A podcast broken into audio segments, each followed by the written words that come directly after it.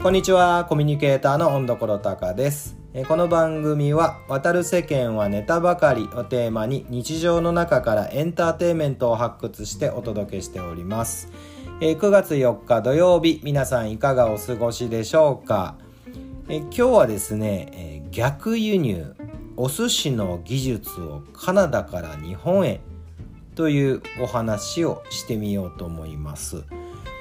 えー、ワーキングホリデービザはご存知でしょうか？またはワーキングホリデービザを使って海外に住んだ経験はありますでしょうか、えー、ワーホリっていうのはですねえ、ー、とまあそのビザを取得するんですけど1年間え海外で働きながら生活をすることができる制度ですね。ざっくり言うと。でえー、ワーホリに行けるのは日本国籍を有する18歳から30歳までの人です。で行ける対象国は計26カ国とね結構いっぱいあるんですけど、はいえー、そのワーホリ僕は、えー、1993年から1994年の間1年間ですねカナダバンクーバーに行っておりました。うん、でえー、カナダ・バンクーバーでですね、えー、お寿司屋さんで働いておりました。1年間。でねあのまあ1年間お寿司屋さんで働く。これ日本で想像してみるとまあ最近だとかっぱ寿司くら寿司スシローとかのシステムはどうかわかんないんですがあの生粋のお寿司屋さんあるじゃないですか。あそこにね例えば19歳の男の子がアルバイトで入ります。で1年後その子何をしてると思いますか？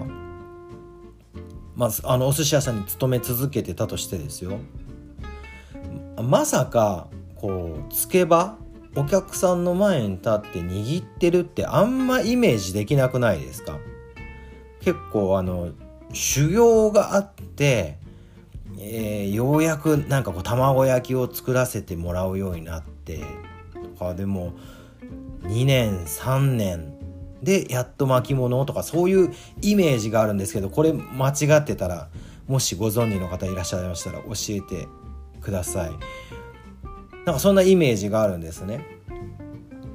でも僕は、えー、カナダのお寿司屋さんで勤めたことで僕はね、えー、まずいなり寿司いけます、えー、外巻きって言ってご飯が外の巻き寿司いけます。で普通の巻き寿司いけます。で手巻き寿司。お花のあの花束みたいに作る手巻き寿司いけます。そして握りも刺身もいけます。できます。でこれがえっ、ー、と今47なので何年よ？もう28年？僕はずっとその技術をキープできてるんですね。うん。まあ、キープできてる理由は帰ってからも飲み会のたびにずっと握り続けてるからなんですけどでもそもそもカナダ1年しかいないわけじゃないですか。なんでお寿司が握れるようになったかっていう話なんですよ。でその種明かしはワーキングホリデーの期間にあります。1年間。で今もそうなのかな。まああのカナダの例えば日本食料理屋さんとかはワーホリで来た人とかまたは現地で結婚して住んでる人とかが働きますね。主に僕のところは日本人がほとんどでした。中国人の人が232人いたかな。うん。そんな感じなんで結局1年で入れ替わり立ち替わりするんですよ、うん、だから日本の伝統的な技術を持つお寿司という世界でも悠長なこと言ってらんないんですよ。2年経って本物になれよとか無理なんですよ。1年経ったら帰っちゃうんで。じゃあどうするかっていうともうそこはシステムです。技術としてできるようになるということを優先されるんですね。いやおめえにはまだこう包丁は握らせられねえとかそんな師匠いないんですよ。もうとにかく早くつけ場に立てるように頑張ってっていう感じなんですね。僕もともと皿洗いをやるつもりで入ったらちょうどそのワーホリで帰っちゃう人がいるとねその彼が寿司を担当してたので君寿司担当してってことで寿司を担当するようになったんですねで入ってそ翌日ぐらいにはその日本からの旅行者さん用のお弁当作りみたいなのがあっていなり寿司を狂うように詰めましたね。はい、もう手が油になるんじゃないかってぐらい狂うように詰めました。そして次はかっぱ巻きを狂うように巻きました。はい。で、えー、実際巻物はご飯が外に来る外巻きの方が簡単なんですね。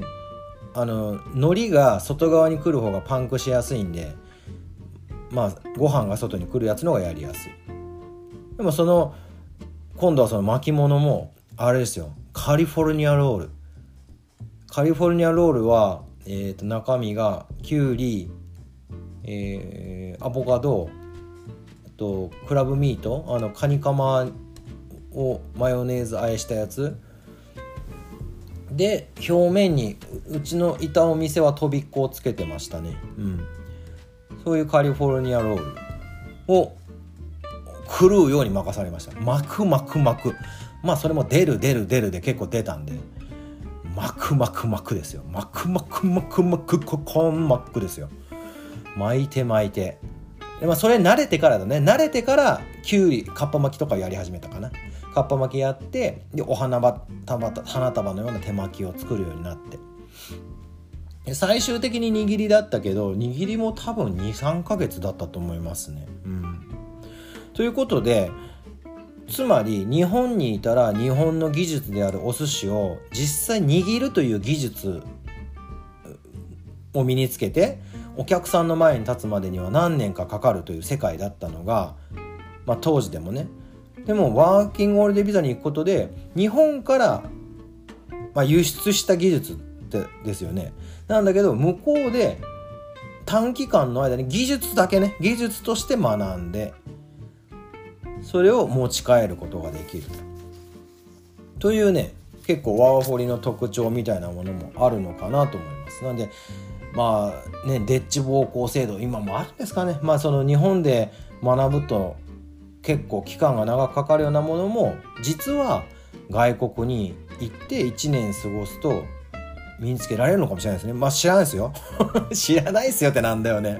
僕はお寿司、僕のお寿司という技術はそうやって身につけて、帰国後約30年ずっとキープし続けている。このことで周りの人と楽しい時間が過ごせているということなので、はい。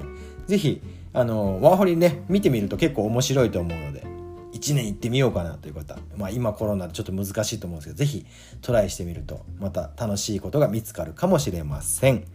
はい、ということで、温所高でした。では引き続き楽しくて愉快な一日をお過ごしください。さよなら。